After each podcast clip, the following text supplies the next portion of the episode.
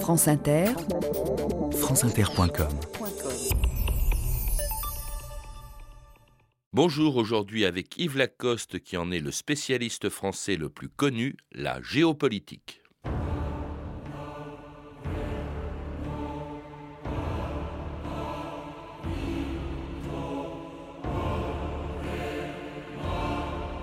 Tout État fait la politique de sa géographie. Napoléon. «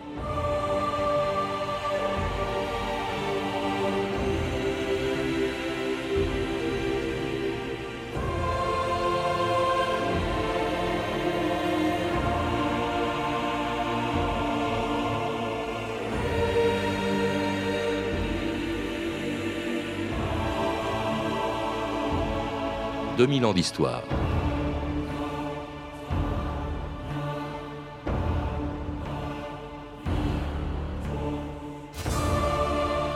Il y a deux façons de comprendre l'histoire, celle des moralistes et des idéalistes, pour lesquels les affrontements entre les États et les peuples ne sont dictés que par des motivations idéologiques et religieuses, et celle des pragmatiques, qui considèrent comme Napoléon que les États ne font que la politique de leur géographie.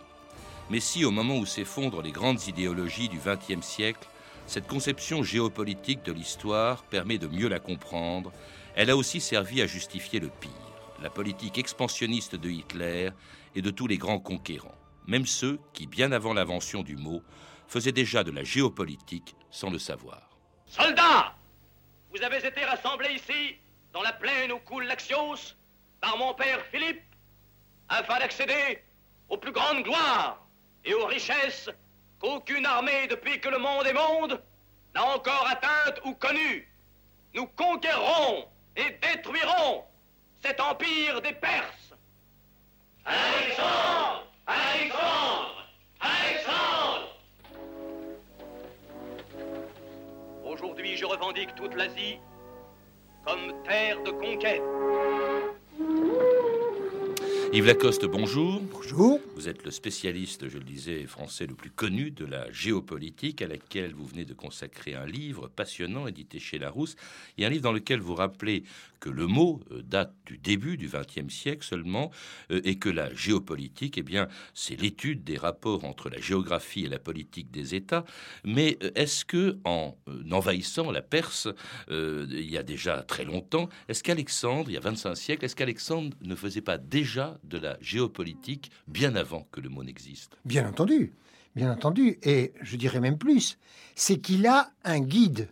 Et ce guide, c'est le grand géographe et historien Hérodote, un siècle auparavant, qui a décrit avec une précision extraordinaire non seulement les montagnes, les routes, les, villes de l'Empire perse, mais son organisation politique, sa structure militaire, hein, et, pour ajouter, euh, c'est qu'il a décrit l'Égypte.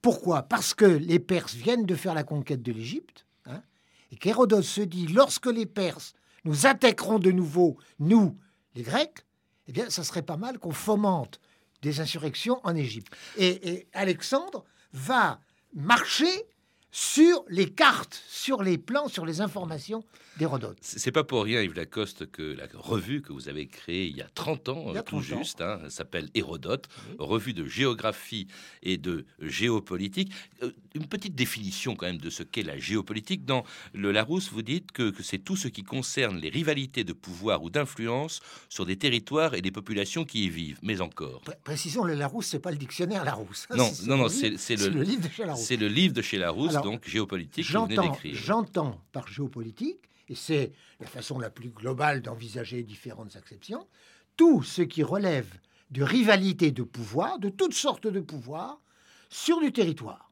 Hein. que ce soit entre des États, entre des tribus, entre des groupes plus ou moins occultes. Il y a une géopolitique des mafias qui se disputent du territoire. Hein, voilà. Et ces territoires, euh, ils sont euh, envisagés, ils sont convoités euh, en fonction des richesses qu'ils peuvent fournir. Quand il y a eu en 91 la guerre pour le Koweït, on savait très bien quel était l'enjeu. Mais ce qui est très intéressant, c'est que ces territoires, euh, telle ou telle force, les revendiquent, les convoitent, en fonction d'une idée qu'elle se fait. Ce territoire, c'est à nous, nos ancêtres, nos prédécesseurs y ont posaient leur, leur camp, euh, ont donné tel nom, ont créé telle ville. Vous voyez dans, la géopolitique, il n'y a pas seulement la valeur intrinsèque du territoire en termes économiques ou stratégiques, mais c'est la représentation, la façon dont tel ou tel protagoniste hein, se représente les choses. Alors, si je vous comprends bien, Yves Lacoste, elle sert cette géopolitique à comprendre l'histoire, mais elle peut aussi, vous le rappelez, l'influencer, et parfois pour le pire, comme ce fut le cas au XXe siècle, de la politique d'expansion menée par Hitler euh, et qui euh, était dictée, disait-on, par des géopoliticiens allemands qui ont servi à justifier la conquête par le Troisième Reich d'un espace vital qu'Hitler était allé chercher à l'Est en envahissant la Russie le 22 juin 1941, Joseph Goebbels. Peuple allemand, en cet instant s'accomplit une marche en avant, la plus grande que le monde ait jamais vue. À l'aube du 22 juin 1941, à la radio de Berlin, le docteur Goebbels, ministre de la propagande du Reich, donne lecture de la proclamation du Führer par laquelle il stigmatise l'action du bolchevisme russe qui, depuis plus de 20 ans, s'est efforcé par la duplicité de son action diplomatique de mettre le feu à toute l'Europe. Bientôt, malgré la résistance des 160 divisions de l'armée rouge, les frontières sont passées sur tous les points. La lutte pour la défense de l'Occident est engagée. La plus grande offensive qui ait jamais été menée au cours de l'histoire est commencée.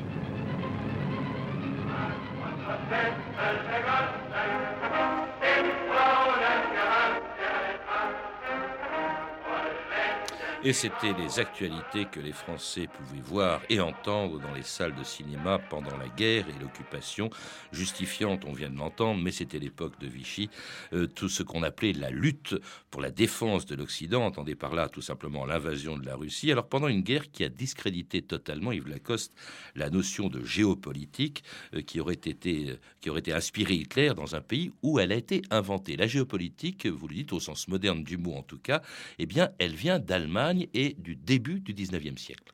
Oui. Pour euh, compléter ce que vous dites, il faut s'intéresser à ce qui se passe dans l'Allemagne du 19e siècle. Elle est encore très divisée hein, en principautés, en duchés, etc. Bon. Et les Prussiens, je dis bien les Prussiens, hein, les, les gens de l'université de Berlin, qui a été créée en 1810, vont faire en quelque sorte une invention dont les conséquences vont être considérables, positives d'abord, puis ensuite on verra négatives, c'est que cette géographie qui existait depuis 24 siècles, aujourd'hui la géographie au sens d'Hérodote, hein, 25 siècles. Donc dans 2000 ans d'histoire, on est largement. On a Bon. dépassé. Et jusque-là, c'était un moyen d'action pour ceux qui dirigeaient des armées, des États, etc. La géographie, c'est un outil de conquête. C'est pour ça qu'en Pour les élites. pour les élites. Ouais. hein. Euh, c'est pour ça qu'en 1976, j'ai scandalisé mes confrères géographes et universitaires en intitulant un petit livre qui, avait, qui a pour titre La géographie, ça sert d'abord à faire la guerre. Mais là, dans, la- dans, vo- dans- Alors- dans votre livre, vous rappelez que justement, non seulement elle devient, si je puis dire, importante, mais elle est même, je crois que ce sont les Allemands qui sont les premiers à enseigner l'histoire et la géographie à l'école, les voilà, Prussiens. c'est- Voilà, c'est que les Prussiens font cette invention de la géographie scolaire et universitaire. Pourquoi diable? Eh bien parce que ils se disent qu'il faut que les futurs citoyens de la Prusse, de la Bavière, mais tout ce qu'on veut, se disent que l'Allemagne, ça existe. Ça existe en tant qu'entité géographique. Certes, elle est divisée, etc. Mais si vous voulez, ils posent comme donner de l'enseignement associé à l'histoire, hein, l'enseignement de la géographie, on va faire l'unité allemande. Et vous voyez, ce projet de la géographie scolaire, il est déjà géopolitique. Et, et plus tard, Mais le mot n'existe pas encore. et, et plus tard, ça va euh, servir aussi à justifier son expansion coloniale. Autrement dit, elle sert à quelque chose. Il y a un personnage très important que vous citez, Yves Lacoste, qui est Friedrich Ratzel, hein, euh, qui euh, invente le concept d'espace vital, le Lebensraum. C'est lui qui l'a inventé. Il sera repris plus tard Oui. par Hitler, qui préside la Ligue pan-germaniste aussi. Donc c'est un, un homme très important, Ratzel, dans si- l'histoire de la géopolitique. Avant Ratzel, il y a celui qui l'inspire, et dont le nom est très connu, mais dans un tout autre domaine, c'est Charles Darwin. hein. Et Charles Darwin, en 1859, hein, va publier ce livre extraordinaire qui va scandaliser les religieux mais qui va susciter un, un enthousiasme chez les matérialistes, c'est la lutte pour la vie, la sélection des espèces, hein, l'origine des espèces.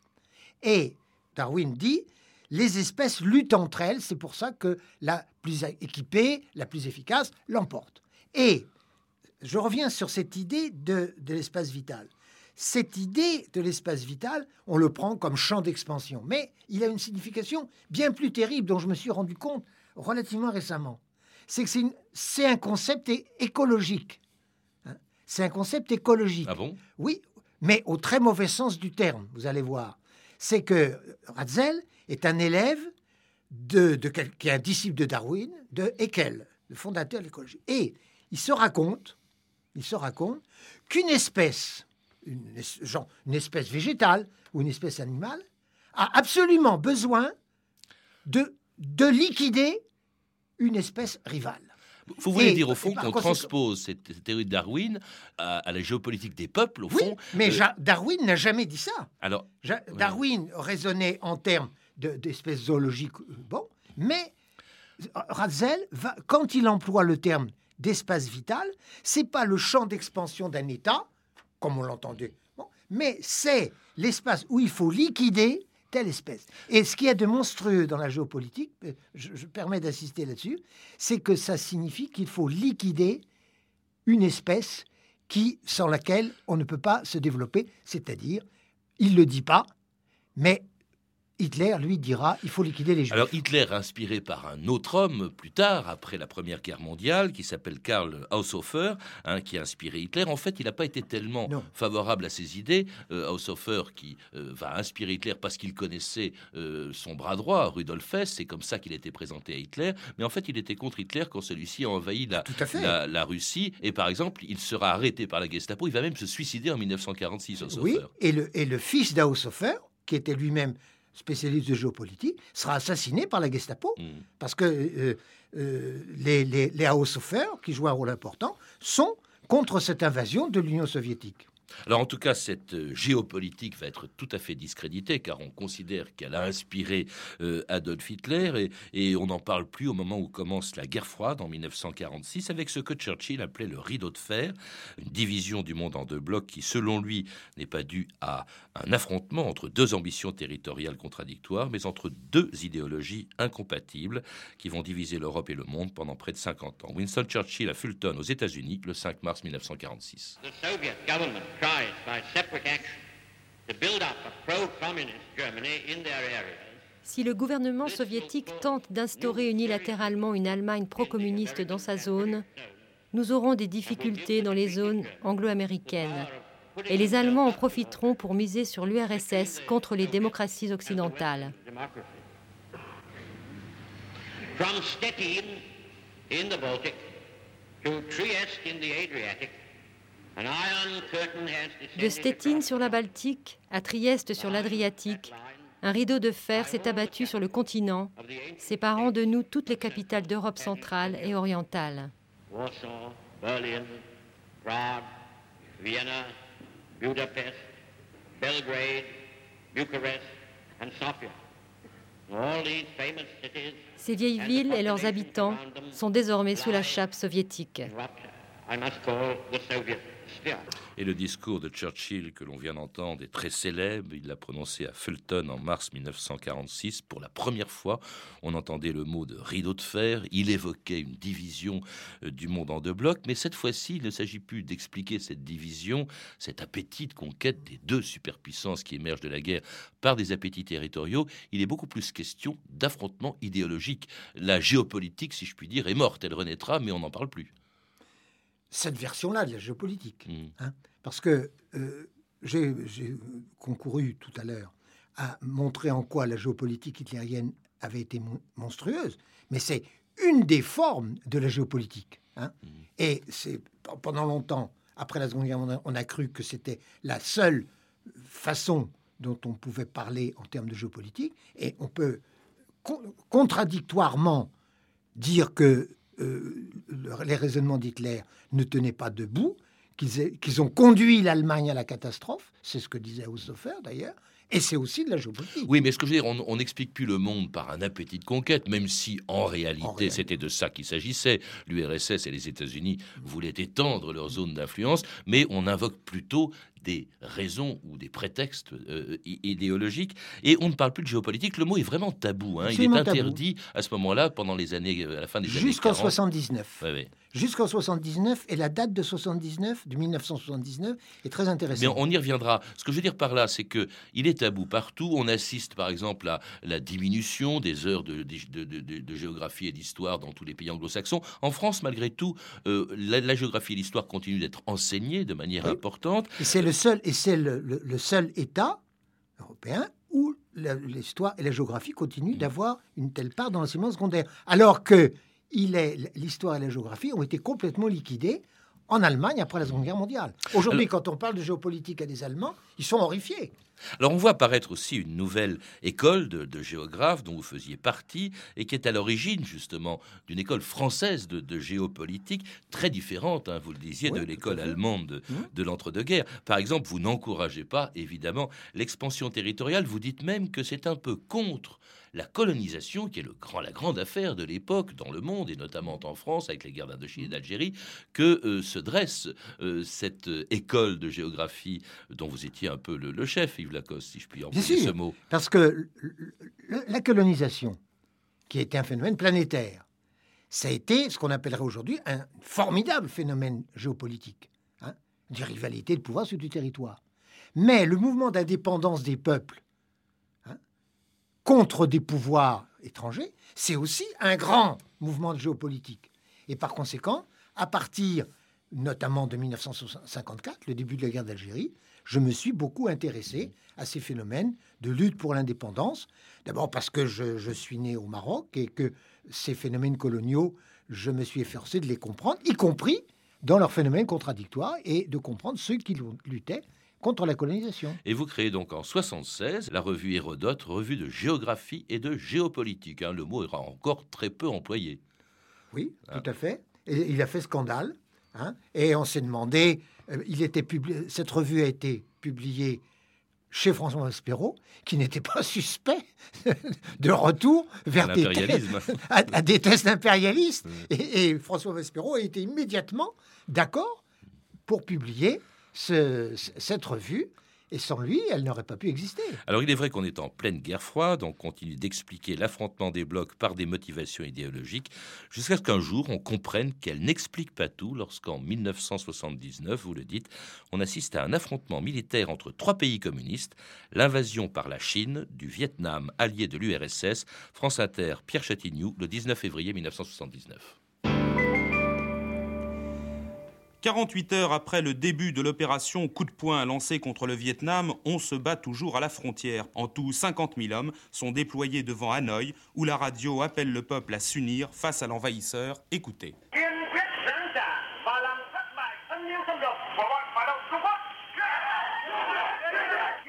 Ripostons résolument et faisons échouer les manœuvres d'agression des réactionnaires chinois. Les agresseurs chinois hors du Vietnam. À bas les expansionnistes de Grand Han. Après Hanoï et Moscou, les explications maintenant de Radio Pékin, captées également par notre station d'écoute de Limour il y a quelques minutes. Nous ne prétendons à aucun pouce de territoire vietnamien, mais nous ne permettons absolument pas qu'on envahisse le territoire de notre pays. C'est précisément pour défendre la paix et la tranquillité dans nos régions frontières que nous sommes obligés à riposter en légitime défense aux agresseurs vietnamiens. Après la riposte, nos troupes de la défense frontière s'en tiendront strictement à la défense de la frontière de notre patrie. Alors ça, c'est un conflit qu'on a un peu oublié aujourd'hui. En 1979, une guerre qui a été très brève, qui n'a pas été très très violente, mais entre deux pays communistes, la Chine et le Vietnam. Alors là, c'est et, et au nom de la patrie, on a entendu ça. On imagine l'internationaliste Karl Marx qui devait se retourner dans sa tombe. Oh, ben vous savez, il s'est retourné un certain nombre de fois. Oui. Bon, non, attendez. Avant la guerre, l'attaque chinoise sur le Vietnam, il y a quelque chose qui a beaucoup plus euh, ému et même scandalisé euh, le monde occidental, L'invasion du Cambodge par le Vietnam. l'invasion du Cambodge par le Vietnam, alors que c'était deux forces communistes qui avaient été alliées contre les Américains pendant des années, qui sortaient d'une guerre terrible, et finalement, le- les Vietnamiens euh, communistes envahissent le Cambodge. Alors là, on ne peut plus expliquer les conflits par des conflits idéologiques, bien sûr. Le, la géopolitique redevient, si je puis dire, Et, à- et l'enjeu, c'est la le tracé de la frontière dans le grand delta du Mékong. Et vous avez le journal Le Monde, hein, qui, dans son éditorial, euh, déplorant cette guerre fratricide entre deux peuples martyrs, comme on disait, dit, conclut l'éditorial hein, en disant, il dit poids, il ne dit pas c'est de la géopolitique, il dit c'est de la géopolitique. Pourquoi? Parce que ramener des conflits à des enjeux territoriaux, ça paraît dérisoire. Alors là, le mot devient à la mode. hein. Euh, il est emprunté, il même, il va être pratiqué, si je puis dire, par euh, avec des spécialistes, euh, des consultants, des journalistes. Je pense aujourd'hui à Bernard Guetta et sa chronique géopolitique tous, les matins, tous les matins, bien sur, Inter. Et dans un monde qui reste multipolaire malgré tout, malgré la domination depuis la chute du mur de Berlin, par les- malgré la domination écrasante des, des États-Unis, et où apparaissent de nouvelles formes d'affrontements.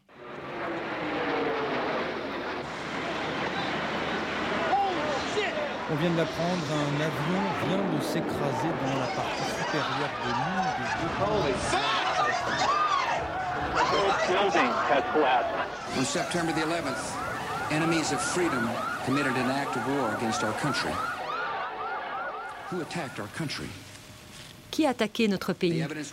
Les preuves que nous avons réunies nous mènent à un ensemble d'organisations terroristes plus ou moins liées entre elles, connues sous le nom d'Al-Qaïda. Il y a des milliers de 60 ces terroristes dans plus de 60 pays. Ils sont recrutés dans leur propre pays, dans leur quartier, et amenés vers des camps dans des pays comme l'Afghanistan, où ils sont entraînés au terrorisme. Et c'était George Bush au lendemain des attentats du 11 septembre 2001 qui ont bouleversé les relations internationales. Est-ce que la géopolitique peut aujourd'hui expliquer un affrontement qui semble présenter un peu comme un affrontement idéologique, voire religieux, et non plus tellement territorial? Vous savez, tous les affrontements pour du territoire ont été aussi idéologiques. hein. On a fait les croisades au nom du, Christ, et c'était aussi pour du territoire, pour prendre le contrôle du Proche-Orient, où arrivaient les routes caravanières en provenance de l'Inde. Bon, par conséquent, ça ne s'exclut pas. Ce qui est très intéressant dans le cas du 11 septembre, hein, c'est qu'on a là, si vous voulez, le contre-coup de lutte interne au Proche-Orient. hein. Euh, ben Laden a été très associé aux Saoudiens, mais aux Américains pendant l'invasion soviétique de l'Afghanistan.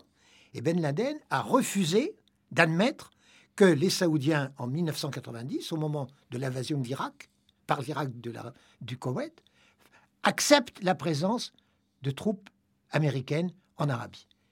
L'Arabie étant, selon les musulmans, un territoire sacré sur lequel aucun non-musulman ne peut mettre le pied. Il y a eu un conflit, bon, qui serait trop long d'évoquer ici, et vous avez ce phénomène extrêmement intéressant de la géopolitique, c'est que des rivalités de pouvoir, on pourrait dire, bon, on s'en moque des rivalités de Ben Laden et du roi d'Arabie saoudite, mais des rivalités de pouvoir qui peuvent être tout à fait locales, vont entraîner des contre-coups, parfois plus ou moins proches, et parfois des milliers de kilomètres. hein. Et ce qui est très important aujourd'hui, c'est les phénomènes de projection de puissance ou de contre-coups à grande distance. C'est-à-dire des rivalités de pouvoir sur du territoire peuvent avoir des effets absolument inattendus, imprévus, à des milliers de kilomètres. C'est pourquoi nos concitoyens, nos compatriotes doivent tenir compte, et d'ailleurs c'est ce qu'ils font, ils s'intéressent de plus en plus à la géopolitique, en s'occupant de ce qui peut se passer apparemment loin de chez nous, les histoires d'Irak, mais elles ne sont pas les seules, et les conséquences que ça peut avoir par contre-coup. Vous voyez, les problèmes géographiques ne se limitent pas au terrain d'affrontement, mais avec des phénomènes de contre-coup à grande distance. C'est ce que vous montrez à l'aide de cartes, d'ailleurs, euh, euh, dans votre livre, Yves Lacoste, Géopolitique. Euh, on, on comprend effectivement beaucoup mieux. C'est curieux, on a l'impression qu'on a... Pourquoi a-t-on attendu tant de siècles pour savoir quelle était l'importance de la géopolitique? Parce qu'il fallait que des géographes universitaires ayant le, le- le métier de raisonner et d'argumenter hein, s'intéressent à ce genre de problème. Hein, C'est ce que j'ai fait. Merci Yves Lacoste. Pour en savoir plus, je recommande particulièrement votre livre Géopolitique, la longue histoire d'aujourd'hui qui a été publié chez Larousse. Vous êtes également l'auteur de plusieurs dictionnaires et notamment du dictionnaire de géopolitique publié chez Flammarion et plus récemment du livre de la géopolitique au paysage, dictionnaire de la géographie publié chez Armand Collin. À lire également La géopolitique d'Alexandre Defay, édité au PUF dans la collection Que sais-je, Dictionnaire de géographie sous la direction de Gabriel Wackerman, édité chez Ellipse, et l'Atlas géopolitique et culturel du Petit Robert des noms propres. Vous avez pu entendre des extraits du film Alexandre le Grand de Robert Rossen, disponible en DVD chez MGM, ainsi qu'une archive de 1941 issue des archives de guerre 1940-1945, commentée par Marc Ferraud et éditée en DVD aux éditions Nouveau Monde INA. Toutes ces références sont disponibles par téléphone au 32 30 34 centimes la minute ou sur franceinter.com. C'était 2000 ans d'histoire. À la technique Romain Luquiens, documentation et archives sonores Claire Tesser, Claire Destacan, Mathieu Ménossi et Amélie Briand le Jeune, une réalisation de Anne Kobilac.